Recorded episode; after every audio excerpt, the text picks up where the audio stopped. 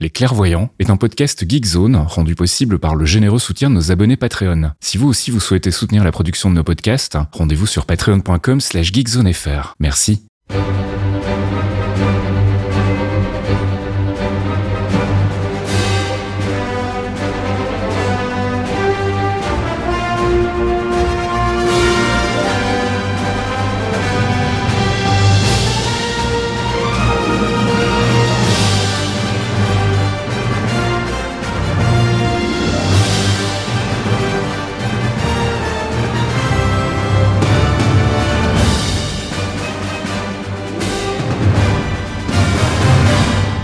Bonjour à tous et bienvenue dans ce 99e épisode des Clairvoyants. Les clairvoyants.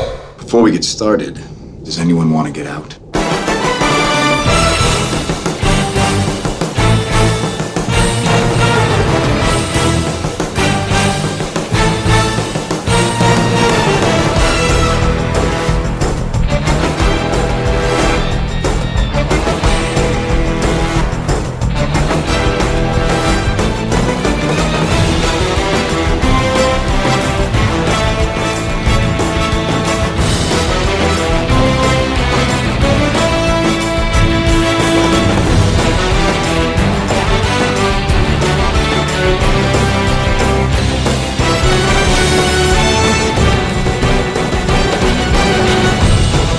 Les Clairvoyants, épisode 99 déjà. On approche de la centième, on en reparlera peut-être tout à l'heure. Euh, on est de retour, bah, comme tous les deux mois à peu près en ce moment, pour parler du MCU avec mes acolytes Fox et Archeon. Salut les gars. Hello Salut tout le monde On va donc faire le tour des news côté films et séries du MCU. On va faire évidemment euh, de la critique, puisqu'il y a eu des choses depuis la dernière fois, et notamment euh, la deuxième partie de la saison 2 de Loki et de Marvels. On fera aussi un focus. On s'est dit qu'on allait faire un petit focus sur le Watcher, puisqu'on n'en avait pas encore parlé. Et on va bientôt retourner du côté de Walif avec la saison 2, donc on s'est dit que c'était plutôt le bon moment. Euh, on écoutera de la musique bien évidemment, on fera un petit peu de spéculation et on répondra bien évidemment à votre courrier. On fera aussi un petit tour dans le passé en réécoutant un vieil épisode dans la section Quantum Trip et je vous propose qu'on y aille tout de suite et qu'on attaque avec les news et la rubrique True Believers. God, we haven't caught up in a spell, have we? The Avengers broke up. We're toast. Broke up? Like a band? Like the Beatles?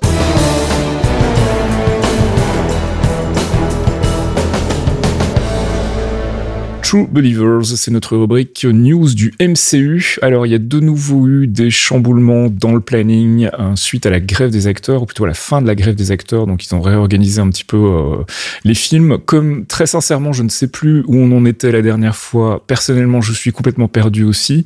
Je propose qu'on fasse un petit récap rapide des sorties euh, côté phase 5 et côté phase 6, en tout cas pour ce qu'on connaît, si ça vous va, les gars. Oui. Donc il y a Deadpool qui a été reporté, euh, malheureusement c'était prévu plutôt début de l'année, ça a été reporté au 26 juillet 2024. Ça c'est le prochain euh, film qui sortira donc dans la phase 5. Et le film qui a priori clôturerait la phase 5, ce serait Captain America Brave New World en février, euh, le 14 février 2025. Je ne sais pas ce qui est advenu du coup euh, de, de Thunderbolts, je ne le vois plus à l'affiche, est-ce qu'il est passé côté Thun- phase 6 Thunderbolt, il est passé, euh, il est passé en juillet 2025 en phase C'est 6. ça. Ok, donc après Fantastic Four, donc Fantastic Four le 2 mai 2025, Thunderbolts le 25 juillet 2025, Blade repoussé au 7 novembre 2025, Avengers The Kang Dynasty, on en reparlera tout à l'heure, c'est pour le 1er mai 2026 et Avengers Secret Wars pour le 7 mai 2027. On a encore le temps de voir venir et puis euh, côté télé, je crois qu'il n'y a pas eu énormément de changements parce qu'en gros, il n'y avait pas eu beaucoup d'annonces. Euh, le- les prochaines sorties, ça sera euh, du côté de Echo puisque ça, ça sera en janvier et on va avoir tous les épisodes d'un coup. On en reparlera tout à l'heure aussi. Et puis après, il y aura aussi Walif, ou c'est avant Walif Non, Walif, c'est fin de l'année, c'est ça. Et puis après, c'est. Echo. euh, Voilà. C'est ça. What If, c'est le 22 décembre et Echo va arriver en début d'année. On Ouais. n'a pas encore de nouvelles de, de Daredevil qui arrivera euh, probablement plus tard dans, dans l'année Ouais, vu que ça a été 2024. rebooté un petit peu, là, effectivement, je pense qu'il a pris un peu tout à zéro. Ouais. Donc, Echo, on en parlait, on a eu un premier trailer et donc euh, bah, l'annonce d'une nouvelle euh, collection, entre guillemets, euh, chez Marvel qui s'appelle Marvel Spotlight. Donc, visiblement, ce serait pour faire des choses un petit peu plus adultes, un peu plus euh, terre à terre et décorrélées euh, de l'intrigue principale du MCU. Donc, c'est plutôt une, une bonne idée. Ça s'était déjà fait dans les comics. Donc, voilà, on reproduit un petit peu ce qui se faisait là-bas. Et je rappelle donc qu'on aura les cinq épisodes d'un coup et ce sera euh, en janvier. Et j'ai plus la date exacte en tête. Je sais pas si vous l'avez le 10 janvier. Voilà, je l'ai retrouvé. Donc le 10 janvier, euh, moi je suis très très euh, curieux. Euh, je m'en foutais un peu et puis après avoir vu le trailer, je me suis dit hm, finalement en fait ça m'intéresse quand même un petit peu.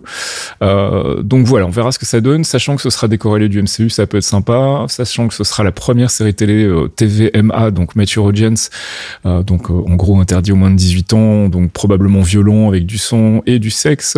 bah voilà, on est curieux de voir ce que ça peut donner. Ça sera la première fois pour Marvel Studios. Enfin je sais pas, en tout cas moi je suis curieux, peut-être vous pas. là il m'intéresse beaucoup le plus parce qu'on a une, on a un miroir entre elle et, Wilson Fisk sur leur extrême violence. La scène où il tabasse le, vendeur de hot dog contre les poubelles dans son costume blanc. Bon, évidemment, j'ai fait une flaque parce que parce que Fisk avec son costume blanc, mais il y a cet écho justement entre les deux. C'est c'est c'est un un nom qui pour le coup fait euh, fait un double sens dans la série apparemment, puisque c'est l'écho de la violence de Fisk et de sa violence à elle, avec sa propre histoire, avec les les horreurs qu'elle a vécues. Donc j'ai très très hâte de voir ce que ça va donner pour le coup, parce que ce sera enfin une série euh, un peu un peu dark, mais vraiment dark dans la violence quoi. Mm. Archéon, un avis sur euh, le trailer d'Echo? Euh, je vais pas me chauffer pour l'instant. Je ne -hmm. pas à l'air inintéressant. Euh, comme disait Fox, hein, moi, le, le, le parallèle qu'il y a entre Fisk et Echo, ça m'intéresse plutôt pas mal aussi. -hmm. Mais comme on dit dans l'épisode d'avant, je pense qu'il faut un peu trop de séries en ce moment et ça. Bah, les... enfin, il y a Loki entre temps qui arrivait qui était pas mal, mais les deux d'avant, c'était pas ça. -hmm. Donc je vais pas trop me chauffer, je verrai sur pièce. Alors dans les euh, séries à venir, on en parlait tout à l'heure côté animation, il y a la saison 2 de Walif hein, qui va nous arriver donc euh, en 9 jours euh, à partir de c'est quoi C'est 22 non? 22 décembre, ouais. Ça, et ça arrive tout en, un jour à la suite. un jour à la suite, ouais, c'est ça. Donc un épisode par jour. Il y a 9 épisodes qui sont annoncés et visiblement donc on a des crossovers qui continuent entre euh, on, a, on a un épisode de Noël autour des Piogan, si j'ai bien compris. On a des choses qui seraient adaptées euh, de l'arc des Avengers euh, 1602. Ouais. Euh, je sais plus s'il y avait d'autres choses encore. Enfin bref, voilà, c'est le, on continue le, principe des des Walif. On, imagine ce qui aurait pu se passer si euh, le, cours de l'histoire avait été différent de celui du MCU qu'on connaît. Euh, Est-ce que vous pensez qu'on va avoir une espèce de d'apothéose comme on avait eu dans la première euh, série, dans la première saison avec Ultron, enfin cette espèce de méga Ultron qui traverse les, les, les univers parallèles, ou bien est-ce que vous pensez qu'on va rester sur du, du one shot cette fois-ci? Bah déjà, ça a l'air euh, de suivre une trame. Enfin, les autres avaient un point de chute euh, similaire, mais là, ça a l'air d'avoir euh, une, une, structure en fait entre les épisodes, donc ça peut peut-être monter sur un truc un peu similaire. Ouais, ouais, ouais. Et on voit du Thanos en plus aussi, donc est-ce que c'est juste sur un épisode qui revient un peu sur l'arc Infinity ou est-ce que c'est la fin? Je sais pas trop, mais.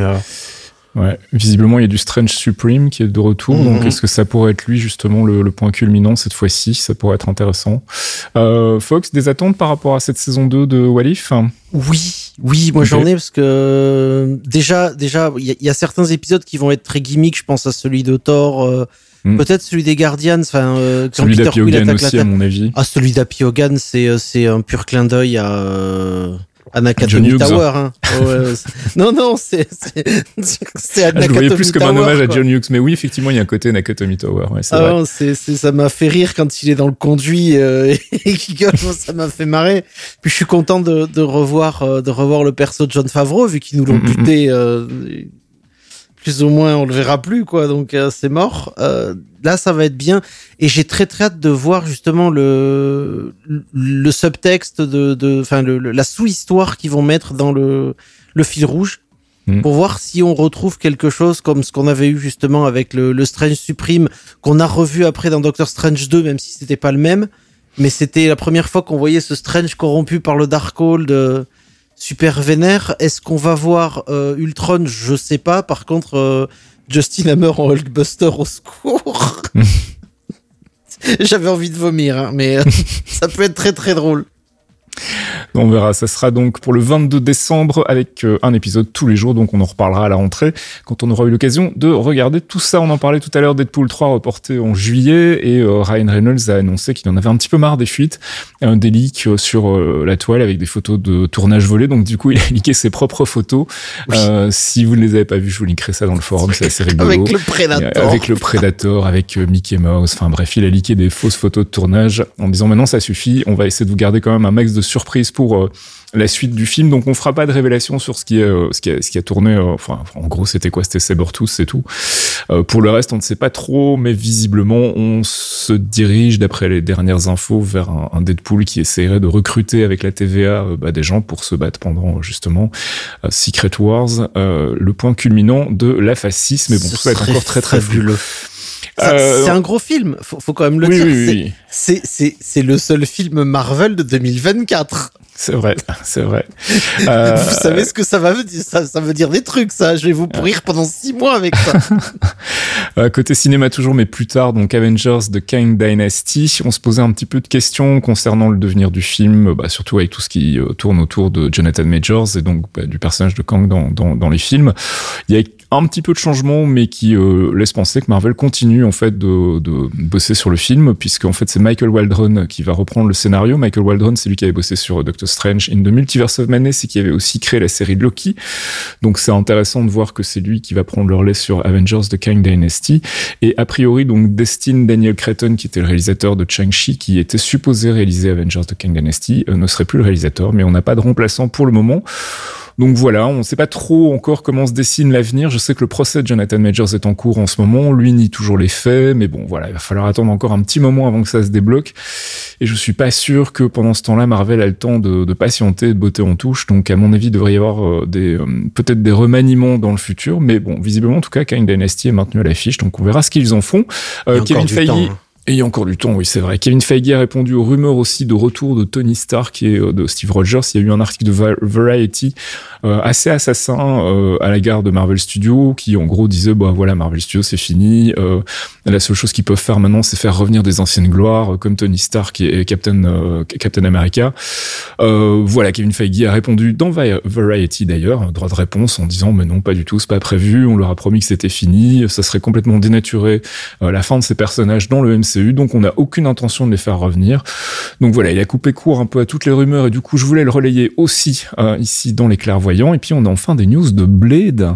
Euh, ça faisait un petit moment qu'on était un petit peu euh, inquiet quand même autour du projet. Donc les news sont assez curieuses.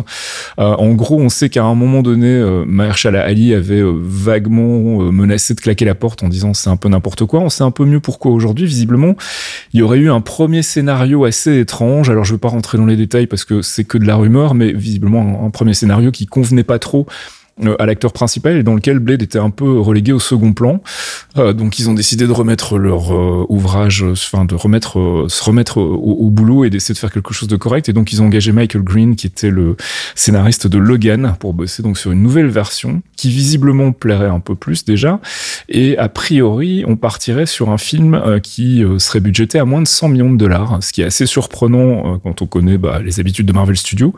Donc un truc un petit peu plus moins cher on va dire, un petit peu plus intimiste du coup, à moins, enfin, intimiste à moins de 100 millions de dollars, ça reste quand même beaucoup de sous, mais on n'est pas sur les 200 millions de dollars habituels, 250 millions de dollars, voire 300 millions de dollars que peuvent coûter certains films ou séries.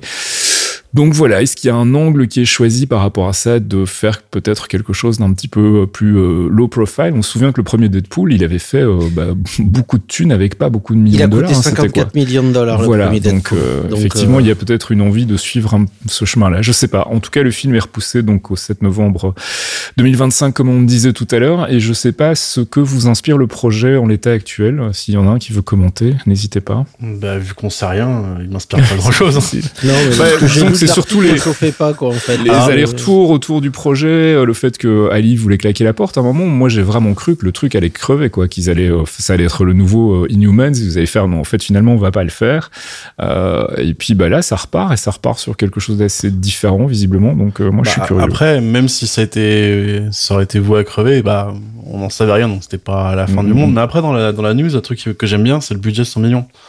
Parce qu'on on va pas se voiler la face non plus. Je pense que les résultats récents euh, des films Marvel, ça a dû les calmer niveau, euh, niveau euh, carte blanche sur les budgets.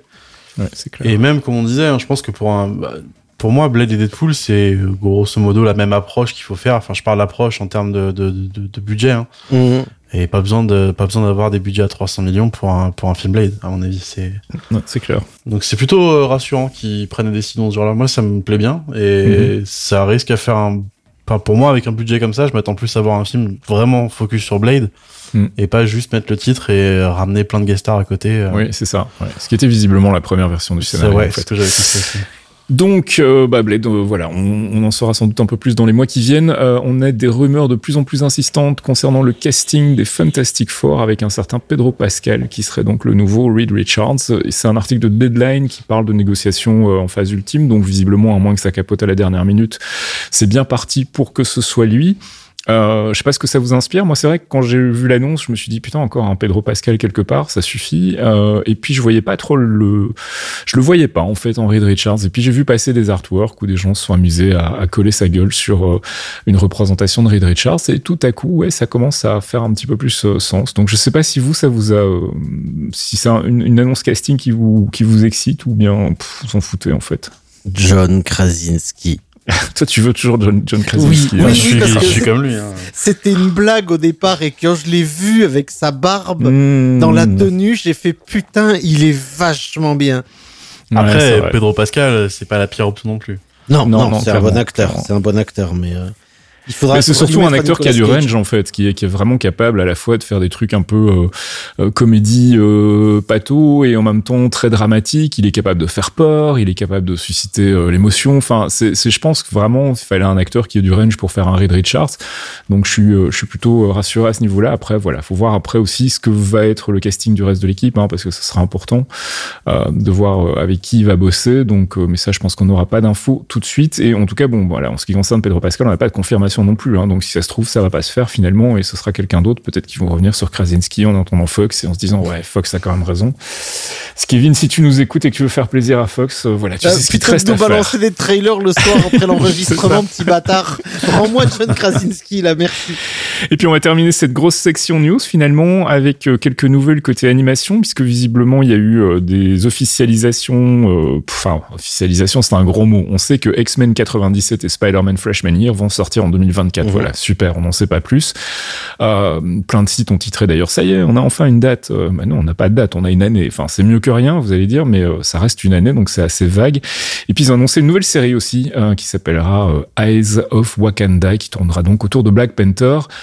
Quelle itération, à quel moment dans la chronologie, aucune info pour le moment, donc on en reparlera quand le projet se concrétisera un petit peu.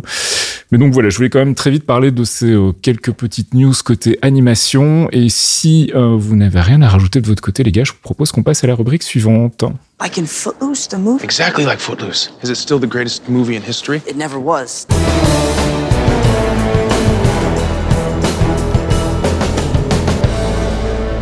I Love You 3000, c'est notre critique euh, du dernier film ou de la dernière série du MCU. Et on en a deux. Cette fois-ci, on a une série et un film, puisque c'était la fin de la saison 2 de Loki, épisode 4 à 6. Et puis, c'était aussi la sortie de The Marvels au cinéma.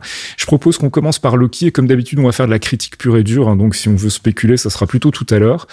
Euh, bah, Loki, moi j'ai euh, pris une grosse claque sur le dernier épisode, vraiment, bah, un peu comme la première saison finalement, où c'est vrai que j'avais parfois, enfin je m'étais parfois un petit peu laissé aller par le rythme lent, en me disant bon ok c'est une série qui prend son temps etc. Et puis euh, qui était quand même capable dans les derniers moments de, de, de me retourner le cerveau. Ça a été le cas aussi dans cette saison 2 qui finalement est un, un miroir à mon sens de la saison 1. Donc euh, très très euh, très très grande satisfaction de mon côté en ce qui concerne le qui. Je sais pas si vous vous avez kiffé aussi. Ah bah oui, si si oui, énormément. ah ouais, Bah, un peu euh, comme tu disais, le, le rythme quand même des quatre premiers épisodes, euh, ils étaient bons, mais euh, c'est piégeux, c'est casse-gueule de faire Ouais, un truc un peu ouais. lent comme ça euh, pour enchaîner tout sur euh, même pas deux épisodes, un et demi au final, parce que euh, même le- le- le- l'épisode 5 a un peu de temps à se lancer aussi. Mais euh, le résultat final, le dernier épisode, ouais, vraiment majestueux. Ça, c'est rien Mhm. à dire. Fox Je me suis régalé. Glorious Purpose. Mais le, le, la série, la série est un tour de magie. Et ça, et ça, c'est, c'est un tour de magie, c'est en trois phases. Et t'as la, t'as la diversion, et puis à la fin, t'as le prestige. Mhm. Où, on ré- où le truc est révélé. Et c'est exactement ça. Et Loki, c'est un magicien, c'est le God of Mischief. Et, et là, tu l'as, en fait. Tu, tu as ce truc où tu rentres dedans très très vite parce que tu as ce rythme effréné de c'est le bordel. Tu, juste après ce qui s'est passé dans la première, parce que t'enchaînes sans aucun temps mort, en fait. Mhm. Et d'un coup, ça se pose, et là, t'as le contexte, et tu fais, eh, mais qu'est-ce qu'ils vont faire? Et ils, ils vont résoudre ça comment? Et d'un coup, on te met tout, dans un final qui est incroyable. Je veux dire, c'est pour Tom, Tom Hiddleston, il est fabuleux. Tout Mhm, le mhm. cast est fabuleux, mais Tom Hiddleston, cette dernière scène de fin, moi j'ai explosé sur le forum, évidemment, hein, vous vous en doutez, mais ça, ça implique tellement de choses. C'est la première fois qu'un truc, c'est quand même un truc ultra important parce que c'est quand même tout le le sort de- du multiverse Marvel cinéma qui repose sur Loki sur son trône Mm, mm. qui contrôle absolument tout et qui prévoit euh, justement le, le Kang Dynasty et surtout le, le Secret Invasion et le l'arc final en fait Alors de, cette- de la thématiquement, je suis prochaine décennie. euh. Thé- Thématiquement, je suis pas convaincu que ça aura un impact sur la suite du MCU, mais d'un point de vue symbolique, effectivement, ça me, ça me paraît vraiment très très fort. Mais bon, là, on rentre dans la spéculation, mais c'est vrai qu'effectivement, il y a, y a quelque chose de, de très symbolique et très fort dans le l'arc de Loki, et pour moi, c'était la fin parfaite pour pour le personnage, donc euh, euh, beaucoup plus satisfaisante en tout cas que sa mort, euh, qui était nécessaire, hein, cela dit, euh, pour avoir un ressort quand même scénaristique dans Infinity War. Mais euh, voilà, moi, je suis très très content aussi. Très content aussi qu'il tire pas sur la corde en essayant de nous trouver euh, de quoi faire une saison 3. Euh, curieux de voir euh, ce à quoi va servir Loki dans le futur, mais personnellement, on en reparlera tout à l'heure dans la, la, la rubrique Theory Crafting. Je suis pas certain qu'on le revoit. Euh, on verra. Et puis alors, bah, il y avait les Marvels aussi au cinéma. J'espère que tout le monde l'a vu. Yes. Yes. Donc, euh, bah, pour ma part, j'ai envie de dire pas si pire. Hein. Euh, je m'attendais à rien et finalement, je passais un très bon moment. Je me suis bien éclaté. C'est clairement pas un film qui marquera l'histoire du MCU. On va pas se mentir. Hein. C'est pas un, un, un, des, euh, des films que je classerais dans mon top 5, euh, voire même dans mon top 10. Mais c'est un très bon moment. Je me suis bien éclaté. La dynamique entre les trois personnages fonctionne très très bien. Il y a 12 ouvertures euh, subtiles et qui en même temps sont bien intégrées dans le scénario sur la suite. On se retrouve malheureusement peut-être avec un big bad un peu en dessous. J'ai l'impression qu'on lui a coupé une partie de son arc euh, pour des raisons de, à mon avis, euh, aller plus vite, hein, parce que le film est quand même assez court. Finalement, il fait moins de deux heures, et je pense qu'on doit perdre une vingtaine de minutes qui devait probablement tourner autour de l'histoire entre euh, Captain Marvel et, et Darben. Donc voilà, je, je, pour ce côté-là, je trouve qu'on on, refait une fois la même erreur que dans, Thor de Dark World, c'est-à-dire qu'on a un, Big Bad qui est potentiellement très intéressant et qui finalement est sous-exploité. Mais voilà, moi j'ai passé un bon moment, c'était cool de revoir Kamala Khan, c'était cool de, voir les trois personnages fonctionner ensemble, le, le, gimmick du switch des, des, pouvoirs fonctionne vraiment très très bien, donne des choses visuellement très intéressantes. Donc voilà, euh, bon moment, mais c'est vrai que voilà, ça restera pas un film mémorable dans le MCU. Vous en avez pensé quoi? Je, un peu pareil. Okay. C'est, j'ai pas passé un mauvais moment, c'est pas excellent non plus. Mm -hmm. euh, comme prévu, il flop pour des raisons qui sont pas trop justifiables. Oui, ça c'est clair. Ouais. Ça c'est, bon, on s'y attendait un peu, hein, c'est un peu dommage. Mais bon après, là il flop pour des raisons euh, complètement débiles, mais je, je pense que même sans ces raisons, ça aurait pas fait un carton euh, de dingue au ciné non plus quand même. Mm -hmm. C'est, je pense que c'est pas un mauvais film, mais c'est le genre de film que t'es content de voir sur une plateforme de streaming plutôt que de payer 20 balles la place, je pense. Voilà, ouais. Pour se un peu. Mais aussi, je pense que c'est un des rares films du MCU que tu peux vraiment apprécier en n'ayant rien vu d'autre. Ah, il euh, n'y a pas besoin finalement du contexte des autres personnages. Euh, on t'explique te, très vite qui ils sont et ce qu'ils font et quels sont leurs pouvoirs. Et puis voilà, tu, tu, tu jongles avec ça. Mais effectivement, c'est vrai que le, le film, le, le film s'est pris une petite branlée, on va dire, au box-office. C'est un peu dommage. Euh, à, à mon sens, c'était pas mérité. Fox, ton avis sur le film? Moi, j'ai passé un très bon moment, vraiment. Mhm. Mmh. Euh, j'ai apprécié vraiment la dynamique. Euh, bon, ça, ça, ça, explose littéralement, ça crache au visage de, de Secret, euh, Secret Invasion. Oui, c'est très bizarre hein, la temporalité par rapport à Secret Invasion. On en reparlera tout à l'heure. C'est ça, ouais. voilà. Mais Secret Invasion, voilà, ça, ça c'est le, le, véritable échec euh, cette année, c'est Secret Invasion parce que honnêtement, le film est bon. Moi, j'ai passé un très bon moment. Mhm. Euh, les interactions sont géniales. Le supporting cast, moi j'étais super content de revoir les parents de, Kamala. Mmh. Je suis désolé, mais moi je, je, suis team les parents de Kamala de ouf. Et puis, euh, puis même le, le, la visite des mondes, le côté, euh, ouais, c'est c'est un côté un peu girly, oui. Alors évidemment, euh, ça ça fait lever euh, les sourcils des gros nerds baveux de, des comics shop, mais euh, c'est c'est aussi ça les comics. Et j'ai et j'aime beaucoup le, le, les persos au final. Euh, j'étais pas un immense fan de, de, de, de, la Captain Marvel de Brie Larson qui était euh, qui était très renfermée, qui parlait pas et euh, pour des raisons euh, assez précises de son personnage qui avait pas toute sa mémoire et le reste. Et là, le, le voir Brie Larson qui s'ouvre un peu plus, le, le Monica Rambeau qui qui on va parler du, du, du de la scène post crédit, mais mm. Moi, j'étais content de revoir ma, Cap- ma Captain Marvel, c'est Monica Rambeau. Moi, à l'époque, euh, non, mais j'ai grandi à une époque où Carol Danvers, euh, pff, qui Ouais.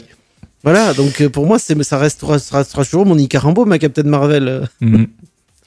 Donc tout le monde a passé un bon moment, que ce soit derrière cette euh, deuxième saison de Loki ou derrière euh, de Marvels. Donc euh, voilà, bilan plutôt positif pour le moment côté MCU. Prochain rendez-vous, ce sera avec euh, saison 2 fin du mois et puis avec Echo au mois de janvier. Donc probablement qu'on fera euh, le prochain épisode des Clairvoyants après euh, la mise à disponibilité d'Echo sur euh, Disney+. Comme ça, on pourra vous faire un topo complet de tout ça. Et pour l'heure, je vous propose qu'on passe à notre focus euh, et à notre rubrique I Am Science. I am Modoc.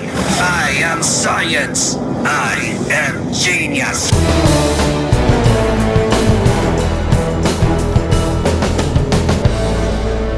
I Am Science, c'est notre focus sur un personnage, une organisation, un arc des comics. On va parler d'un monsieur dont on n'a pas encore parlé. Je pensais qu'on l'avait fait, mais en fait pas du tout. C'est notre ami Watu, alias The Watcher, le Watcher qu'on a vu donc euh, dans la série Walif et qu'on va probablement retrouver dans la saison 2. Et euh, comme on n'a jamais fait de focus sur lui, ben, je me suis dit que c'était quand même euh, l'occasion de le faire, mon petit Fox, un personnage créé sans grosse surprise par euh, l'in- l'incontournable tandem, j'ai envie de dire. Ah bah oui, c'est le tandem, c'est les pères originels, c'est Stanley et Jack Kirby évidemment. Mm, mm. Et Watto est apparu très tôt au final, puisqu'il est apparu pendant le Silver Age, donc en avril 63, dans le numéro 13 de, des Fantastic Four. Mhm. Donc c'est quand même, c'est c'est un personnage très très ancien. Euh, faut, faut se remettre dans l'idée que euh, les années 60, c'est vraiment là où on a créé une majorité de super-héros. Et après, quelques-uns sont arrivés dans les années 70, 80 et tout ça, mais la grosse base, c'est les années 60.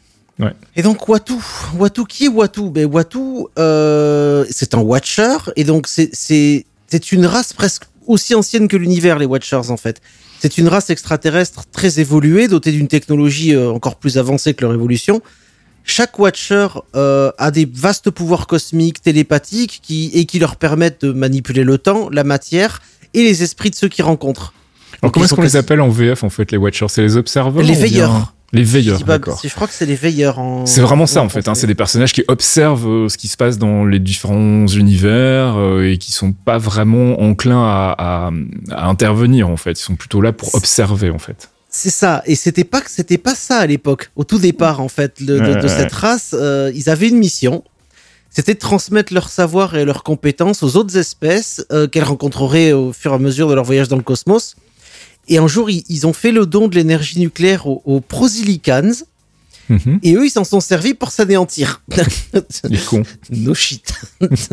Euh, donc ils ont été attristés euh, et très déçus par le déroulement des événements. Et là, ils vont décider de devenir observateurs de l'univers, C'est ça, ouais. documenter chaque événement, euh, chaque temporalité, chaque chose, en s'imposant un serment de non-interférence dans ce qu'ils observent. Mhm. Donc leur, leur pouvoir leur permet d'observer toutes les variations possibles de l'univers, ce, qui en- ce qui fait d'eux une base de connaissances la plus étendue et de loin du multiverse, parce qu'ils savent absolument tout, ils ont accès absolument à tout. Donc il y a peut-être quelques entités qui, qui ont ce pouvoir-là, mais euh, c'est eux qui, qui détiennent le plus de savoir sur l'univers et le multiverse. Mhm. Et donc Watu en lui-même, c'est un Watcher, et lui, il est chargé de surveiller le système solaire, et plus particulièrement la Terre, en documentant les événements clés de son histoire, et évidemment ses variations. Son poste d'observation, ben, il se situe sur la face cachée de la Lune, dans la citadelle du gardien, qui est dans la célèbre face cachée de la Lune, où il y a... euh, Il y a, il y a un paquet de trucs là-bas. hein. voilà, il y a beaucoup trop de trucs là-bas, c'est un, un centre Il commercial. y a des fait, hein. nazis, c'est laquelle vie s'est allé euh, s'expatrier après sa fausse mort. Enfin, si on, ça, devait, euh, ça. si on devait lister toutes les choses qu'il y a sur la Il y a face cachée de la Lune. euh, euh, c'est le bordel. Les fêtes doivent être sympas chez eux. Bref. Et donc, euh, alors, Watu, il a, il a un, un, un gimmick un peu particulier. C'est que il va rompre de nombreuses fois son serment de non-interférence, en fait. La première fois, c'est quand, quand Galactus, le célèbre dévoreur de monde, va se mettre en route en te- euh, pour, va se mettre en route pour la Terre et faire équipe. Il va faire l'équipe avec les, les Fantastic Four pour sauver la planète parce que Galactus arrive, il bouffe tout et puis c'est terminé. Mhm. Ceux qui ont vu le vieux Fantastic Four, euh, Oui. voilà, Silver Surfer. Euh, il va montrer un, un altruisme rare euh, pour quelqu'un de son espèce, parce qu'ils sont relativement froids. hein. Il va briser son, son serment à d'autres reprises pour aider l'humanité. Ses actions, évidemment, ont mené à des conflits avec les autres Watchers et à des jugements sur sa conduite, ce qu'il a été condamné euh, à différentes punitions. C'est un peu le rôle qu'on voit dans la saison 1 de, de, de Walif, en fait. hein. Enfin, vers la fin, en tout cas, il y a un moment où il hésite, il hésite, et puis il commence à essayer de donner des signaux, à donner des indices, à essayer d'intervenir pour que, éviter une catastrophe, en fait. C'est ça. Et dans les comics, euh, ce qui est très drôle, c'est que dans, des, dans les vieux comics des années 80-90, euh, tu voyais assez souvent dans les, dans les albums des Avengers, dans les, les séries Avengers, tu voyais Watu dans, certaines, euh, dans certains carrés, tu voyais juste son visage comme quoi il observait et tu passais la narration de Watu. Mhm. Et t'avais des fois une espèce de petite phrase euh, envoyée télépathiquement comme, un- comme une idée qui trotte en tête, tu sais, à certains personnages pour, euh, pour les guider très légèrement, tu vois. Donc c'est quelque chose qui fait assez souvent dans les situations de, de conflit vraiment très sévères. Quoi. Mm. Et lui, bah, so- son rôle dans le système solaire, il amène euh, également à traiter avec d'autres races du cosmos. Hein. Il y a les Asgardiens qu'il connaît bien, il y a les Chiars dont on a déjà parlé, Mhm. évidemment les Cris. Lui, dans sa position en tant que gardien cosmique, ça lui permet d'acquérir de très vastes connaissances des différentes cultures, des civilisations de l'univers Marvel. Mais c'est aussi sa position fait fait de lui un élément extrêmement important dans le lore cosmique Marvel. Ce qui l'amène à faire euh, des, apparitions dans énormément d'arcs majeurs de la, de la maison d'édition. C'est pour ça que je parlais qu'on le voyait dans les Avengers, mais euh, tu le vois dans énormément de, de moments, même pour des trucs vachement plus, euh, vachement moins connus comme euh, Alpha Flight, donc la division Alpha en français, Mhm. euh, où il est a déjà apparu parce que dans, dans la période où il se battait contre Mephisto, par exemple, eh, Mephisto, il était en train de, de reshape the world carrément. Il était en mode, je vais refaire le monde à mon image. Donc, euh, il apparaît assez souvent pour vraiment les, les cas critiques et pour aider parfois petitement, hein, juste avec une idée glissée en tête comme ça, juste pour redresser le, le- le chemin qu'il aimerait voir arriver, quoi. Watu qu'on n'a pas vu encore dans le MCU, si ce n'est donc dans Walif. Euh, c'est un personnage qui est pas facile à intégrer d'un point de vue purement narratif, surtout Ah, J'ai une un, question. dans On l'avait pas vu. On, on l'avait pas vu dans le caméo de Stan, dans un des caméos de Stan Lee. Si, c'est vrai, mais bon, pour, enfin, je Oui, considère voilà. que ça c'est plus une vanne qu'autre chose, mais effectivement, c'est à la fin de Guardians of the Galaxy. Volume 2 où on a une scène où on voit, euh, on voit Stanley en fait euh, entouré de, de Watchers. Mais donc euh, voilà, je me suis dit qu'il allait euh, quand même, enfin, il avait eu une importance considérable dans la, la première saison de Walif. Je pense qu'il aura une importance aussi dans la, la saison 2 et qui sait peut-être qu'on le verra un jour débarquer euh, bah, avec l'arrivée de Secret Wars dans euh, dans le MCU ciné. Donc euh, Watu de Watcher et on a quelques recommandations de lecture aussi à faire euh, avec euh, Archeon concernant donc le Watcher hein, avec Earth X d'abord. Ouais, j'ai vu que j'enchaîne sur un truc pas très bien, j'ai préféré commencer sur un truc plutôt chouette. J'allais le dire justement, j'ai vu le deuxième de la Ouais. je me suis dit, oh là là là là là là. Du coup, Earth X, ouais, c'est euh, c'est un, gros morceau. hein. C'est à la base d'une trilogie. On a Earth X, on a Paradise, Paradise X, pardon, et on a Universe X. Euh, je sais plus Mhm. l'ordre exactement. Vous pourrez le trouver avec les recherches. En fait, c'est un monde qui a été créé par euh, enfin, un monde. C'est une réalité alternative. C'est une dystopie Marvel en fait, Mhm. euh, qui a été créée par euh, Alex Ross et Jim Kruger. Où, en fait, on va partir. Le, le postulat est super intéressant et c'est là que la, la lecture est cool. C'est en gros comment se comporteraient les, les super-héros Marvel si tout le monde devenait avec des pouvoirs devenait lui aussi un héros en fait. Ouais, ouais, ouais. Donc on a un attentat en fait avec les, les comment ça s'appelle avec les Inhumans qui font péter une bombe terrigène qui elle fonctionne plutôt pas mal et qui transforme tout le monde. Et là où c'est intéressant par rapport à Watu, c'est qu'il est quand même euh, c'est une- un autre univers, et c'est une autre version de Watu, Mhm. mais euh, il est quand même Watcher de la Terre. Et en fait, plutôt de trouver, comme on disait sur le focus, euh, on, on a quelqu'un qui est très empathique, qui, a- qui est très altruiste, qui va aider les autres. On va partir sur un mec totalement euh, l'opposé, un mec euh, nihiliste, euh, plutôt renfermé dans son coin, qui regarde juste, mais qui vraiment ne lèvera pas le petit doigt pour aider qui que ce soit. Et ça fait un espèce de parallèle plutôt intéressant avec euh, ce qu'on a pu vous parler de, de- du Watcher actuellement, ce qu'on peut voir dans la série. Et ça reste une super lecture à faire. Alors l'arc évidemment euh, que personne n'aime, mais il va falloir en parler malgré tout puisque son personnage est quand même euh, important dans, dans, dans la série. C'est Original Sin, Original Sins hein, au, au pluriel aussi. Enfin il y a les deux en fait. hein. Il y a le Ouais, l'arc principal c'est Original Sin et les les tie c'est Original Sins, c'est ça? C'est ça, rien que sur les titres, il fait déjà chier ce titre. c'est vraiment euh, comment comment commencer euh, très bien le- le- la, petite la petite pastille dessus. C'est ça. Donc ouais, on a Original Sin, Original Sins qui sont la même chose plus les tie On a plusieurs auteurs dessus, on a du euh, Nathan Manson, on a du Jason Aaron. Enfin voilà, c'est un, un gros collectif de gens qui ont travaillé dessus. Mhm. Et euh, bah comme on disait, on est obligé d'en parler parce que bah, le Watcher, il est un peu distillé dans toutes les histoires Marvel, mais il a pas vraiment vraiment de grosses apparitions en fait. Mhm. Et pour le coup, bah, si on veut parler de lui, on est obligé de parler de Original Sins où on va parler du meurtre du Watcher en fait. Ouais. Donc euh, c'est pas la folie furieuse, ça je vais pas vous mentir de suite. C'est pas moche, c'est plutôt Mhm. bien dessiné. C'est Deodato qui fait les dessins en général, c'est pas dégueulasse. Euh, Il y a quelques petites bonnes idées, euh, mais euh, c'est pas fou fou non plus. Donc vraiment je l'ai mis là en bouche trou. Si vous l'avez sous la main, lisez-le, ça ça mange pas de pain. J'aurais pu faire Empire aussi, il me semble qu'il a un rôle dedans, mais on va pas commencer à voilà. Original Sin, si vous avez envie, faites-le et vous verrez bien. Et puis tu voulais terminer avec Fantastic Four numéro 48 de 1966. Ouais, puis ça me permet de replacer aussi que si jamais vous avez du mal à trouver les comics un peu anciens comme celui-ci, vous avez l'application Marvel Unlimited qui compte un abonnement. Euh, Il y a pas mal de choses numérisées que vous pouvez retrouver et il me semble que celui-ci est en plus. Mhm. Et c'est intéressant de lire parce que c'est le passage dont on parlait dans le focus où Galactus arrive sur Terre et Watu, qui est déjà un peu pote avec les, les Fantastic Four, va se dire bon bah là c'est bon, il faut que je, faut que je fasse quelque chose. J'ai le, le pouvoir d'aider, donc autant y aller quoi. Et c'est, ça commence au numéro 48, ça continue sur le 49-50. C'est, c'est trois mini-séries. euh, dont c'est fait par Stanley et Jack Kirby en plus, donc euh, les, les papas de, les papas de la franchise, les papas de l'idée. Mhm. Donc si vous avez le temps, si vous avez Marvel Unlimited sous la main, ça, ça vaut le coup de le lire. Voilà, Fantastic Four numéro 48 donc, et toutes ces recommandations de lecture seront dans le billet qui accompagne ce podcast. Et ceci termine ce focus sur Watu et les Watchers. Et je vous propose qu'on fasse une petite pause musicale.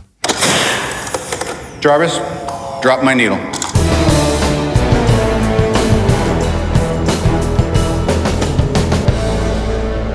Jarvis Drop My Needle, c'est notre pause musicale tirée du MCU. On va s'écouter ce mois-ci un extrait de la bande-son du film The Marvels avec le morceau du même nom et la bande-son est signée Laura Carpman qu'on avait justement déjà pu entendre dans la première saison de What If.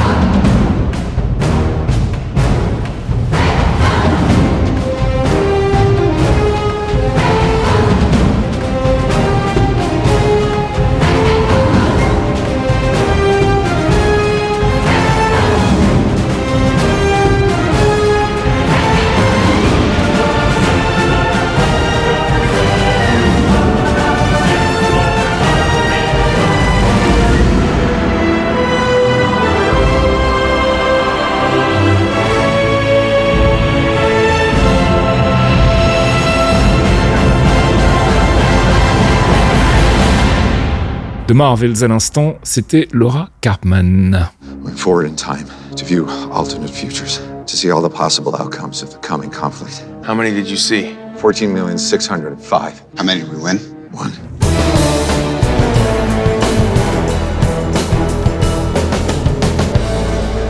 Avengers, c'est pas l'heure, c'est notre rubrique récap, théorie crafting et spéculation. On va bien évidemment parler des ramifications, s'il y en a, de la fin de la saison 2 de Loki, mais aussi de ce qu'on a pu voir euh, côté incursion dans The Marvels. Je sais pas si l'un d'entre vous veut commencer à spéculer sur la suite. Euh, personnellement, je voulais juste dire qu'à mon sens, enfin, j'ai vraiment du mal à savoir si euh, la fin de Loki saison 2 va avoir un impact narratif sur le futur du MCU. J'ai plutôt l'impression que c'était une clôture d'arc pour le personnage et que ça va rester en espèce de trame de fond, que c'est pas vraiment indispensable pour la suite. Euh, j'ai lu beaucoup de choses comme quoi on allait le revoir évidemment dans Secret Wars et que ça allait être la balance qui va faire pencher le truc d'un côté ou de l'autre. Je suis vraiment pas convaincu en fait. Je sais pas ce que vous en pensez, mais est-ce qu'on verra Tommy Dolston et Loki dans, dans le MCU alors, sur une saison 3, je serais étonné. En saison 3, ça c'est Euh, clair. hein, Oui, euh, d'accord. Ouais, c'était déjà dit que c'était vraiment première moitié, deuxième moitié et qu'il n'y aurait pas plus. Quoi. Et après, euh, ouais, dans, dans Secret Wars, je ne le verrais pas comme un, comme un gros rôle, mais plus euh, un espèce de plot device euh, Mhm. qui apparaîtrait pendant quelques minutes, maximum, on va dire. Mhm. Mais là où c'est intéressant, c'est quand on fait le parallèle avec le final de la saison et quelques mythologies nordiques un peu, Mhm. euh, ça peut faire une porte ouverte pour un retour d'Asgard, par exemple. Ah oui. C'est vrai que c'est un peu con, ça va dans le contresens que je disais la dernière fois où euh, on voyait, il faisait des allusions à Balder, etc. Mhm. Et je disais que ce serait con de repartir là-dessus. Mais maintenant qu'on a le God of Stories avec, euh, en fait, tout, tout ce qui est fil qui reforme Yggdrasil derrière, c'est un truc qui correspond au Nord, en fait. Mhm. C'est trois, euh, trois vieilles femmes qui contrôlent les fils du destin, un peu. Ça, ça rejoint vachement les thématiques du, du final. Et pourquoi pas s'en servir comme euh, genre une petite graine qu'ils auraient plantée pour relancer Asgard plus tard, sans forcément s'en servir. hein. Mhm. Mais si ça devrait être utilisé, moi je pencherais plus là-dessus du coup. Fox Euh, alors déjà, euh, je pense que le focus de Loki est sur Kang, donc je pense qu'on aura, si on doit avoir une intervention de Loki, ce sera dans Kang Dynasty.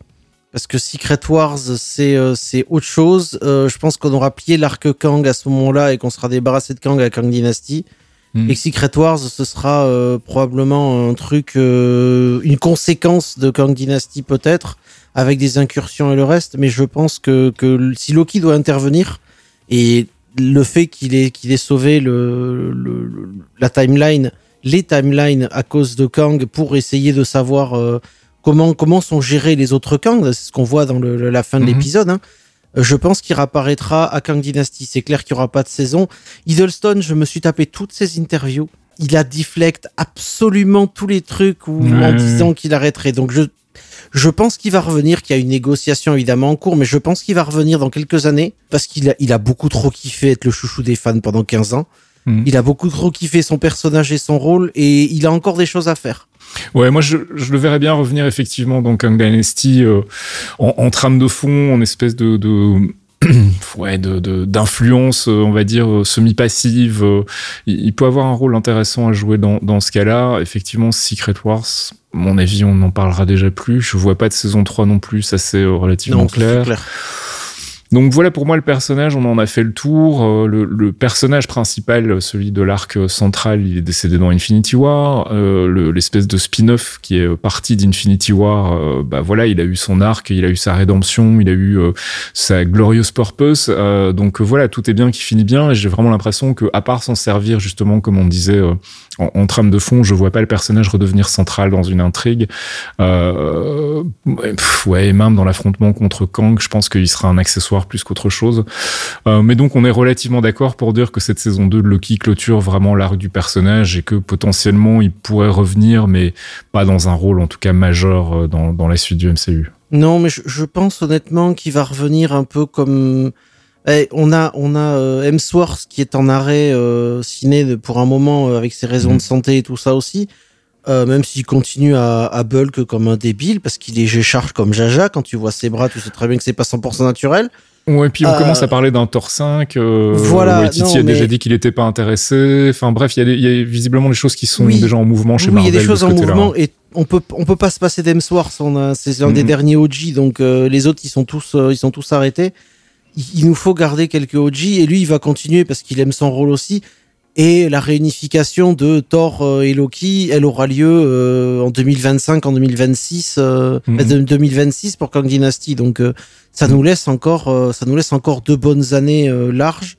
Et après, ça peut, ça peut être juste une scène ou deux, tu vois. euh, il peut être, il peut faire quelques quelques scènes dans le film, C'est juste, euh, juste pour clore cet arc-là. Et après, évidemment, euh, voilà, là, Hiddleston, je pense qu'il qu'il arrêtera, parce que son rôle sera terminé pour de bon.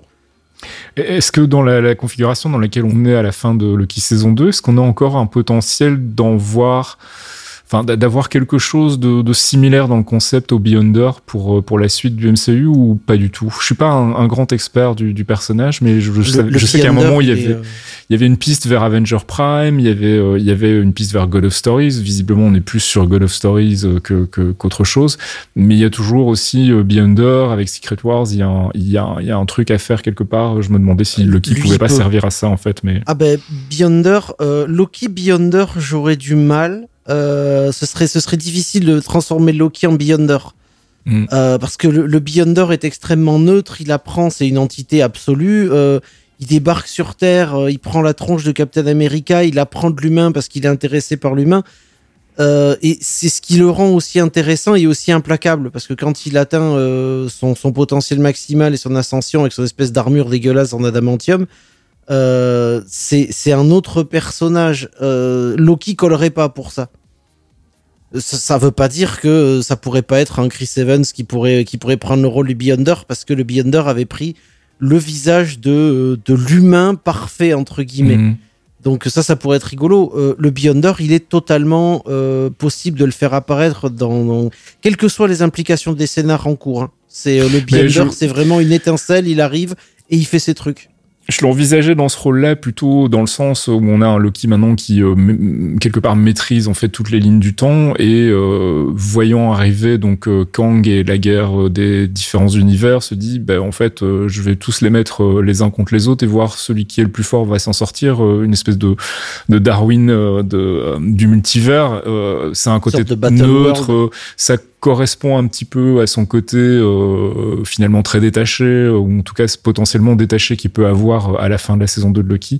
Donc c'est plutôt dans cette direction-là que j'y pensais, en espèce d'arbitre un peu neutre au-dessus de tout quoi en fait. Mais euh, voilà, à voir. Je sais pas s'ils vont réutiliser le personnage ou si euh, effectivement c'est euh, définitivement terminé. On verra pour la suite. Est-ce que quelqu'un voulait rajouter quelque chose sur cette saison 2 de Loki et sur ses ouvertures vers la suite du MCU ou bien est-ce qu'on passe aux Marvels? Moi, j'ai fait le tour, c'est bon. Allez, on passe aux Marvels. Alors, Marvels, euh, ben, on l'avait euh, soupçonné euh, dans le, le dernier épisode du podcast. hein, euh, donc, euh, c'est bien une incursion, ou en tout cas un début d'incursion qu'on voit euh, au tout début du film, et puis qui est un peu cette espèce de, de fil rouge au travers de- du, du long métrage, puisque c'est en fait le résultat de, bah, du, du fait que Dar- Darben fait déplacer des choses à travers des portails et qu'on en abuse un petit peu.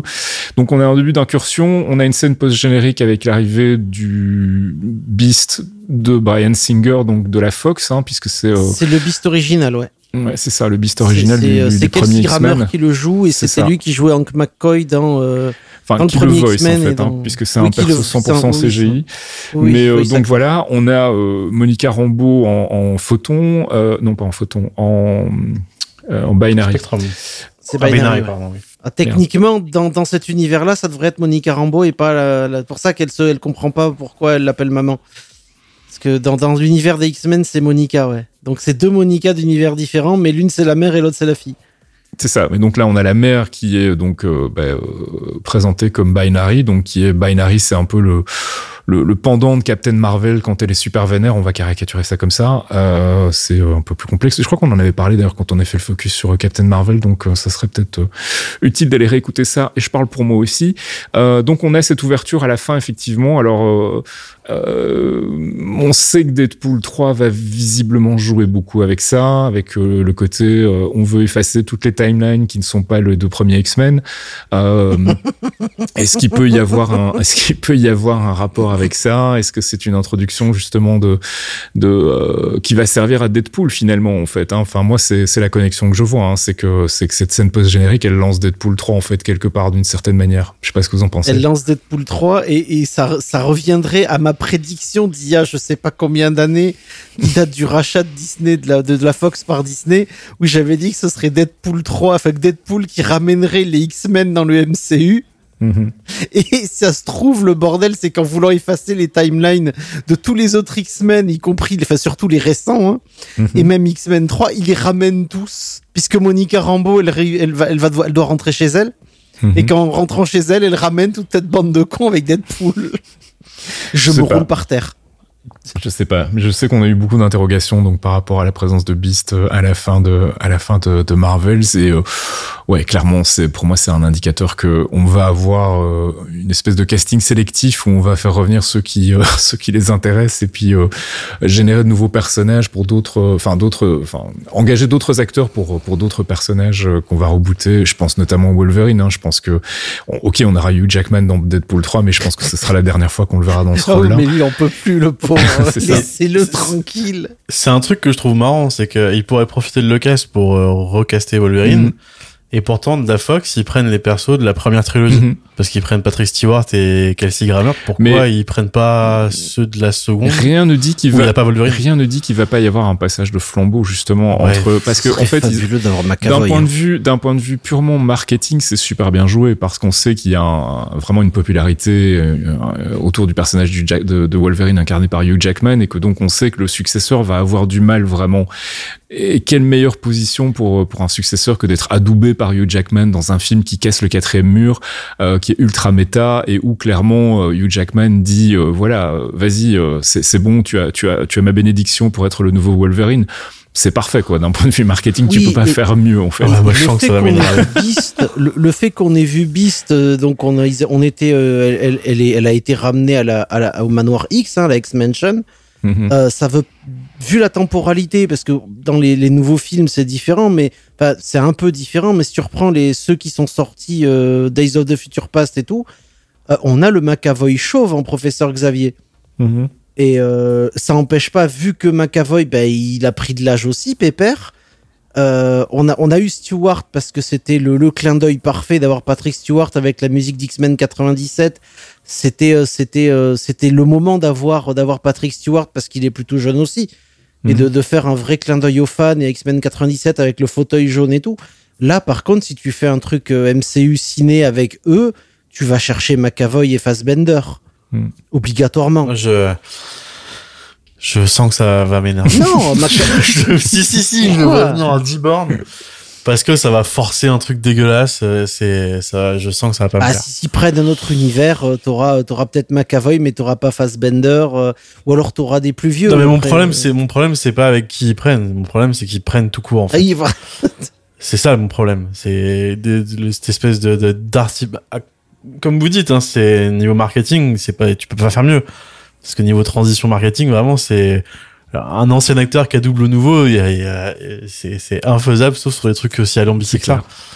Mais moi, je trouve le, moi, en tant que spectateur, je trouve euh, l'artifice utilisé mais Mais tellement claqué. moi ça me pose pas de problème à partir du moment où c'est fait dans un Deadpool 3 qui pour moi est le meilleur véhicule pour faire ce ça. genre de truc ouais, euh, ouais, ouais, ce genre de truc qui où- fait passer la pilule. Exactement. C'est euh, on, on est dans un dans un dans une franchise qui est méta, qui casse le quatrième mur, qui qui casse les codes. C'est vraiment l'endroit idéal pour faire ce genre de choses. Donc euh, allons-y, allons-y gaiement. Et il y a des rumeurs de Ben Affleck, il y a des rumeurs d'Electra, il y a des rumeurs de on va chercher les, les pires copains. personnages. a- Mais très bien, on va s'éclater, ça va être deux heures et demie de fan service. Et en plus, il va y avoir un impact sur la suite du MCU qui sera potentiellement intéressant. Donc, moi, j'en demande pas porte- plus. Et, c'est la porte euh, ouverte à Middle Finger aussi. Et si euh, et si euh, s'il y avait bien une franchise qui était euh, propice à ce genre de de, de, de, grosses déconnades, c'était clairement Deadpool 3. Donc moi ça me choquerait pas. Ça m'aurait plus emmerdé qu'on ait euh, bah, justement l'arrivée d'un Quicksilver dans WandaVision par exemple qui se serait avéré être le vrai Quicksilver où on aurait un truc avec une sorcière qui fait venir d'une dimension parallèle un ancien personnage. Enfin là il y a un côté qui me plaît moins parce que c'est beaucoup moins organique. Ici si c'est euh, dans le gloubi boulga du méta et euh, et auquel nous a habitué Deadpool, moi ça me va vraiment très bien je trouve que c'est génial. Enfin, d'un point de vue vraiment purement euh, euh, marketing, mais même aussi en tant que spectateur, je trouve ça très malin de le, faire de cette manière-là. Et effectivement, je sais que ça va faire chier les gens et ça m'étonne pas. hein. Je sais que tu avais déjà tiqué à l'époque du euh, du Spider-Man où on avait euh, Tobey Maguire et, Andrew Garfield et, donc forcément c'est un peu le même genre de principe ici. Sauf qu'ici, pour le coup, ça va servir en fait la narration, ça va, ça va permettre aussi de faciliter le passage de relais entre les personnages, s'il y en a hein, c'est pas sûr qu'il y en aura, mais si- si- s'il y a vraiment une, une fenêtre d'opportunité pour introduire un nouveau Wolverine, c'est là quoi. C'est dans Deadpool 3. C'est à la fin de, de Deadpool 3. Euh, S'ils sont malins, ils vont partir sur la, la, la, la gamine qui était dans Logan. Euh, Elle est au casting normalement. hein.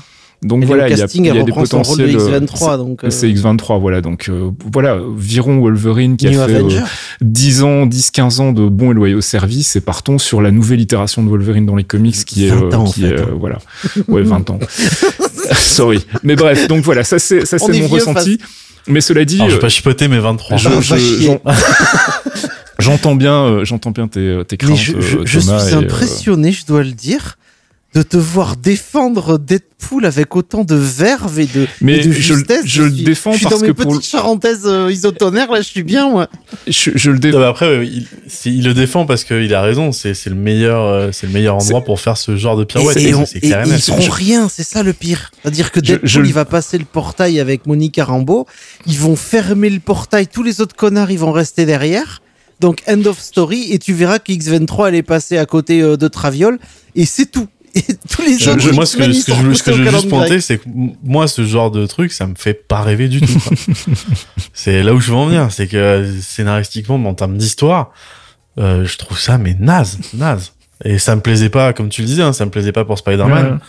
Il faut que je sois un peu cohérent avec, euh, avec mes rentes quand même, mais il y a pas de raison que ça Bah, pour, autant euh, comme pour dans Fox. autant comme je disais hein, dans Spider-Man ça servait pas finalement à grand chose si ce n'est avoir un, un espèce de vecteur émotionnel euh, supplémentaire euh, et de permettre au personnage de Peter Parker de, de grandir un peu enfin en tout cas le Peter Parker du MCU autant ici je trouve que voilà c'est euh, c'est le fameux soft reboot dont on parle depuis euh, déjà maintenant 2-3 ans hein, où on dit Ouais, ok on va ça pourrait voilà être le soft tribute dont vous parlez depuis trois ans. Oui. On va attendre sur pièce. Non mais euh, bon, après moi maintenant je suis frileux. Hein. Ouais, je, non, j'entends je bien, attendre de voir bien. ce que ça va donner parce qu'à tout moment le film sort, il y a rien. Moi, à j'ai voir. les mains derrière la tête, tu vois, moi. J'attends, j'ai les mains derrière la tête, j'ai les pieds posés au sol, et on en reparlera, et tu vas kiffer Deadpool 3, et moi, je serai là. Peut-être, mais moi je demande que ça. on a encore- d'hérétique. On a encore six mois avant de le voir euh, en salle et euh, donc on a encore probablement trois ou quatre mois, peut-être un peu moins. Je pense qu'on aura peut-être un, un premier trailer euh, début euh, début Super Bowl. 2024 hein, au Super Super, Bowl. Bowl. tout à fait.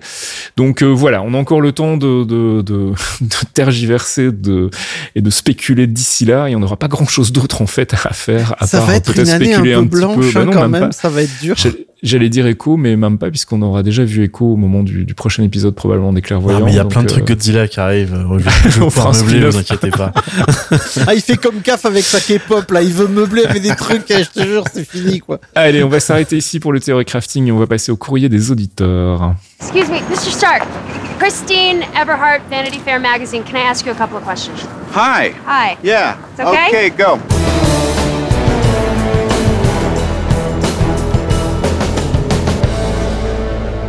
Le courrier des auditeurs avec deux trois questions de lecteurs auxquelles on essaie de répondre de manière brève et factuelle. On a une question de Bastien Boulby euh, bah, qui nous demande justement les X-Men de Singer. Est-ce que c'était juste un clin d'œil ou enfin une porte qui s'ouvre? J'espère qu'on a répondu du coup à ta question. Euh, en gros, on- qu'on qu'on aime ou pas l'idée, on est tous relativement convaincus que c'est plus une porte ouverte vers Deadpool 3 et vers euh, cette notion de on va recruter euh, les X-Men des autres univers euh, pour venir rejoindre tout le monde et se bastonner quand il s'agira d'aller soit tataner Kang, soit dans Secret Wars. Mais clairement, c'est plus qu'un clin d'œil à mon avis. Donc voilà, je peux pas t'en dire plus pour le moment. Je pense qu'il faudra qu'on attende d'avoir un petit peu plus d'infos sur ce que nous réserve Deadpool 3. Euh, on a une question de Zéphirin qui nous demande si les clairvoyants pourraient s'ouvrir au futur DCU de James Gunn. Euh, bah, prévu. Lol, Euh, nope. Mm, Voilà. Alors très très euh, très connement parce que à la base, le, euh, voilà, nous on a lancé ce podcast pour parler du MCU. Le DCU c'est autre chose. Pour le moment, on peut pas vraiment dire qu'il y a un univers cohérent, partagé, et on peut pas vraiment dire qu'à titre personnel, je sois très emballé par ce qui se prépare. J'étais confiant quand j'ai appris que c'était Gunn qui s'en occupait. Quand j'ai vu que Gunn survendait Flash et que j'ai vu le résultat, je me suis dit, ok, si c'est ça qui nous réserve pour la suite, donc je vais attendre que le premier film qu'il ait vraiment produit lui-même sorte pour euh, commencer à me demander si effectivement ça en vaudra la peine ou pas. Mais euh, à moins de faire un spin-off euh, qui sera dédié au DCU, je doute qu'on qu'on s'ouvre au futur DCU dans les clairvoyants. En tout cas, ensuite on avait une question euh, qui m'a beaucoup fait rire, donc je voulais en parler de Laurent Victorino qui nous dit qu'il est très déçu de n'avoir eu qu'un des seuls frères d'Arben dans le film Marvel, dans le film de Marvels, et il demandait du coup si Marvel avait encore le moyen de ses ambitions, les moyens de ses ambitions. Je trouvais ça très très drôle. Il donc a les fallu frères que tu d'Arben me pour ceux qui ne l'expliques connaissent. quand même Oui, toi, t'as fallu Bah un petit alors, moment. Pour le coup, je l'ai pas compris. Fox premier Et j'ai degré, la tête juste, dans le cul, mais- mais, mais il, a, il a pas de frère Darden, Les frères Dardenne, qui sont donc un duo de réalisateurs belges, plus spécifiquement liégeois, euh, très connus. Hein, ils ont fait quand Oui, même ils quelques très trucs connus, mais je euh, à l'international. Et donc voilà, moi ça m'a fait beaucoup rire quand j'ai vu cette phrase, donc je voulais quand même le mentionner. Mais il nous a posé derrière une vraie question euh, où il nous demandait, en fait, sachant que, bah, sachant le flop non mérité à son avis de, de Marvels, euh, quelle valeur faut-il donner à la scène post-générique? Donc celle, ce qui est pas vraiment une scène post-générique en fait, qui est la fin du film. Euh, c'est, je sais pas Mm. pourquoi tout le monde parle de scène post-générique, c'est la fin du film Où en gros Kamala euh, vient recruter euh, euh, Kate Bishop pour des futurs potentiels Young Avengers. Est-ce que est-ce que ça va survivre au flop? Euh, encore une fois, Ça, oui. ça serait pas la première fois que Marvel ouvre des portes qu'elle ne referme pas. Euh, donc voilà, il se laisse des pistes, il se laisse des opportunités de faire des choses. Moi, très sincèrement, je pense qu'on va avoir les Young Avengers. Est-ce qu'on va avoir un arc dédié aux Young Avengers ou est-ce que ça va être intégré euh, dans d'autres films comme ça a pu l'être par exemple pour The Hulk euh, au fil des euh, des différents films dans lesquels il est apparu? J'en sais rien. Euh, Est-ce qu'il y a vraiment suffisamment de la matière pour faire une franchise aujourd'hui Young Avengers? Je suis pas convaincu. Euh, ben, on a les ou alors en série télé, on en avait parlé, je pense, il y a deux mois, hein, on avait mentionné Ouais. la possibilité de faire une série Young Avengers, ce qui pourrait être intéressant. Ça pourrait permettrait aux personnages de respirer un peu, de, de, de les creuser un petit peu avant de les faire intervenir dans un Secret, euh, un Secret Wars par exemple, ou même déjà dans un euh, Kang Dynasty. Mais euh, donc moi je pense pas que le flop va avoir un impact sur la suite, notamment sur Young Avengers. Je crois que Miss Marvel a plutôt bien marché. Enfin, là aussi, il y a eu toujours le backlash habituel des séries féminines, mais euh, je pense que la série a bien marché. Elle a son cœur de fan. euh, elle, a, elle a une bonne réception globale, donc euh, il y a vraiment pas de raison que le personnage ne continue pas à, apparaître dans, le MCU. Donc, donc personnellement, non, je pense pas que le flop commercial de, Marvel aura un impact sur sur les Young Avengers. Fox, tu voulais dire un truc hein? Oui, sur, le recrutement des, Young Avengers, de toute façon, c'était le. Ils ont construit, ils ont balisé ça depuis, depuis 2020, en fait. Puisqu'on a, euh, on a la petite sœur de Black Widow, on a Kate Bishop, euh, on a euh, Cassie Lang, enfin, on a, on a tous ces personnages-là, ces jeunes personnages Avengers, Mhm. qui vont prendre la suite, soit des, soit des parents, soit enfin, qui vont prendre le rôle de chacun. Évidemment, on a le point d'orgue, ça va être Thunderbolt, puisqu'on a Yelena qui est, qui est dans les Thunderbolts. On a, on a pas mal de jeunes dans les Thunderbolts aussi. Il va falloir aller les, sortir de ce merdier-là. Et les Young Avengers, je suis d'accord que le mieux, le mieux pour, euh, pour, pour faire ça, pour les structurer, c'est d'avoir une série. Mhm. Euh, Une série ou alors effectivement de les avoir en, en, en, en arc secondaire dans, dans des franchises, euh, dans d'autres franchises en fait.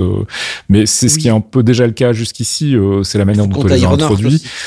Euh, Il y a Iron Heart aussi qui va arriver. On a euh, File Havel aussi euh, qui était potentiellement le- à la fin de Guardians 3 euh, qui pourrait aussi servir. Enfin, il y a encore les, gosses de hein. Wanda aussi euh, pour peu qu'on aille dans une réalité où ils existent. Enfin, il y a plein de possibilités. Donc euh, à voir, euh, à voir comment ils vont les intégrer. Mais donc pour répondre à ta question, Laurent, non, on ne pense pas que ça va avoir un impact. Et euh, bah, je propose qu'on clôture le courrier ici et qu'on passe au Quantum Trip. Are you talking about a time machine? No. No, of course not. No, not a time machine. This is more like um. Yeah, like a time machine.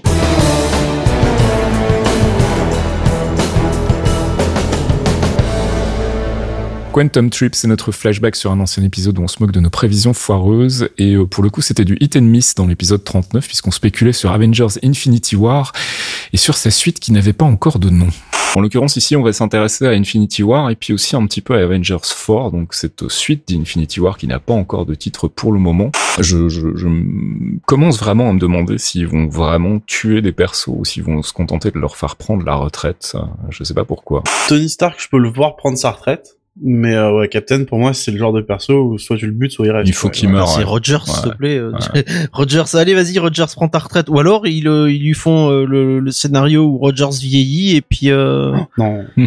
ah bah, c'est le coup de voilà, il y a eu un souci pendant le combat avec Thanos. Il est entré en contact avec quelque chose qui allait pas. euh, le, le super sérum n'agit plus.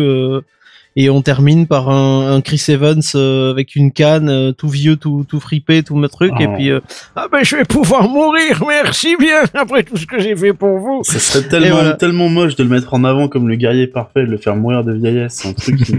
Une interrogation quand même sur le titre. Alors, Kevin Feige avait déclaré qu'il voulait pas le donner parce que c'était un spoiler, donc c'est potentiellement un titre connu dans les comics euh, ou quelque chose qui pourrait avoir une signification particulière. Vous avez des idées par rapport à ça de titres d'arc en rapport avec euh, un arc de Thanos qui pourrait euh, qui pourrait avoir une signification. On a parlé un peu de, de Secret Invasion avec euh, l'annonce des des des, euh, scrolls. des scrolls dans Captain Marvel, mais euh, moi j'y crois pas trop. Je pense que c'est trop tôt. Euh, mais euh, je sais pas. Tu, vou- tu voulais dire un truc, Thomas? Non, j'allais dire une connerie, j'allais dire Death of Captain America. oui. Pour un titre Avengers, ça serait bizarre quand même. Ça serait, ah, Ouais. ça serait bizarre, mais ça serait couillu quand même.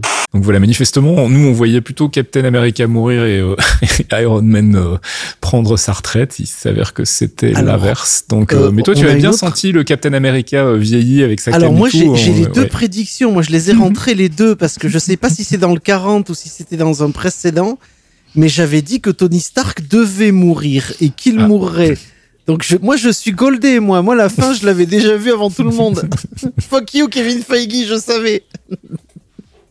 ah oui, l'idée du vieux c'était, euh, ça me paraissait bien, ça me permettait, ça me donnait l'idée qu'il avait euh, enfin terminé sa mission de 70 ans et qu'il avait enfin la paix. Et le final de, de Endgame était, bah, le set danse c'était incroyable, quoi. Donc c'était parfait.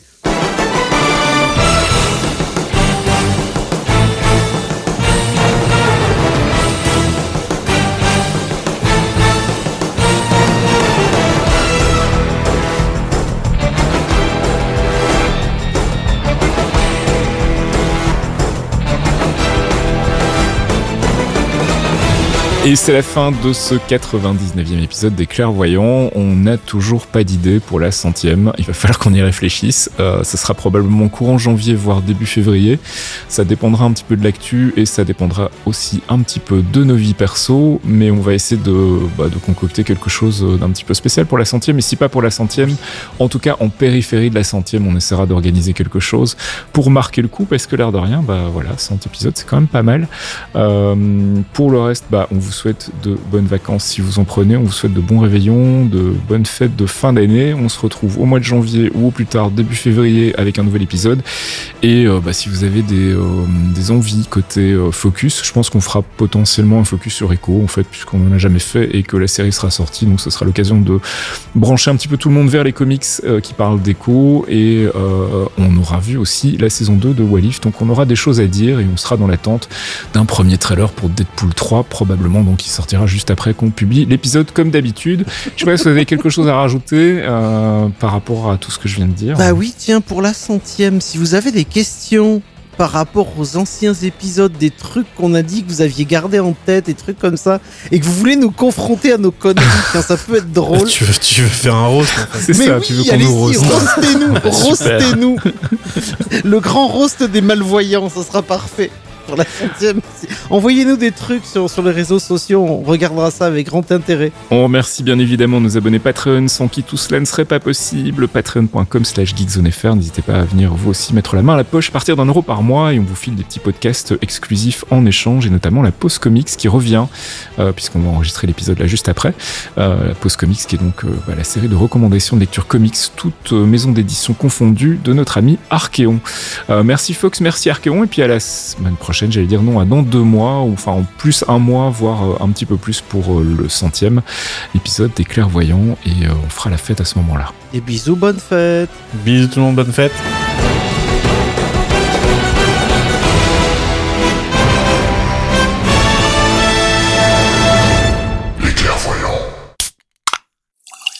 Un podcast signé Faskill. Faskill.com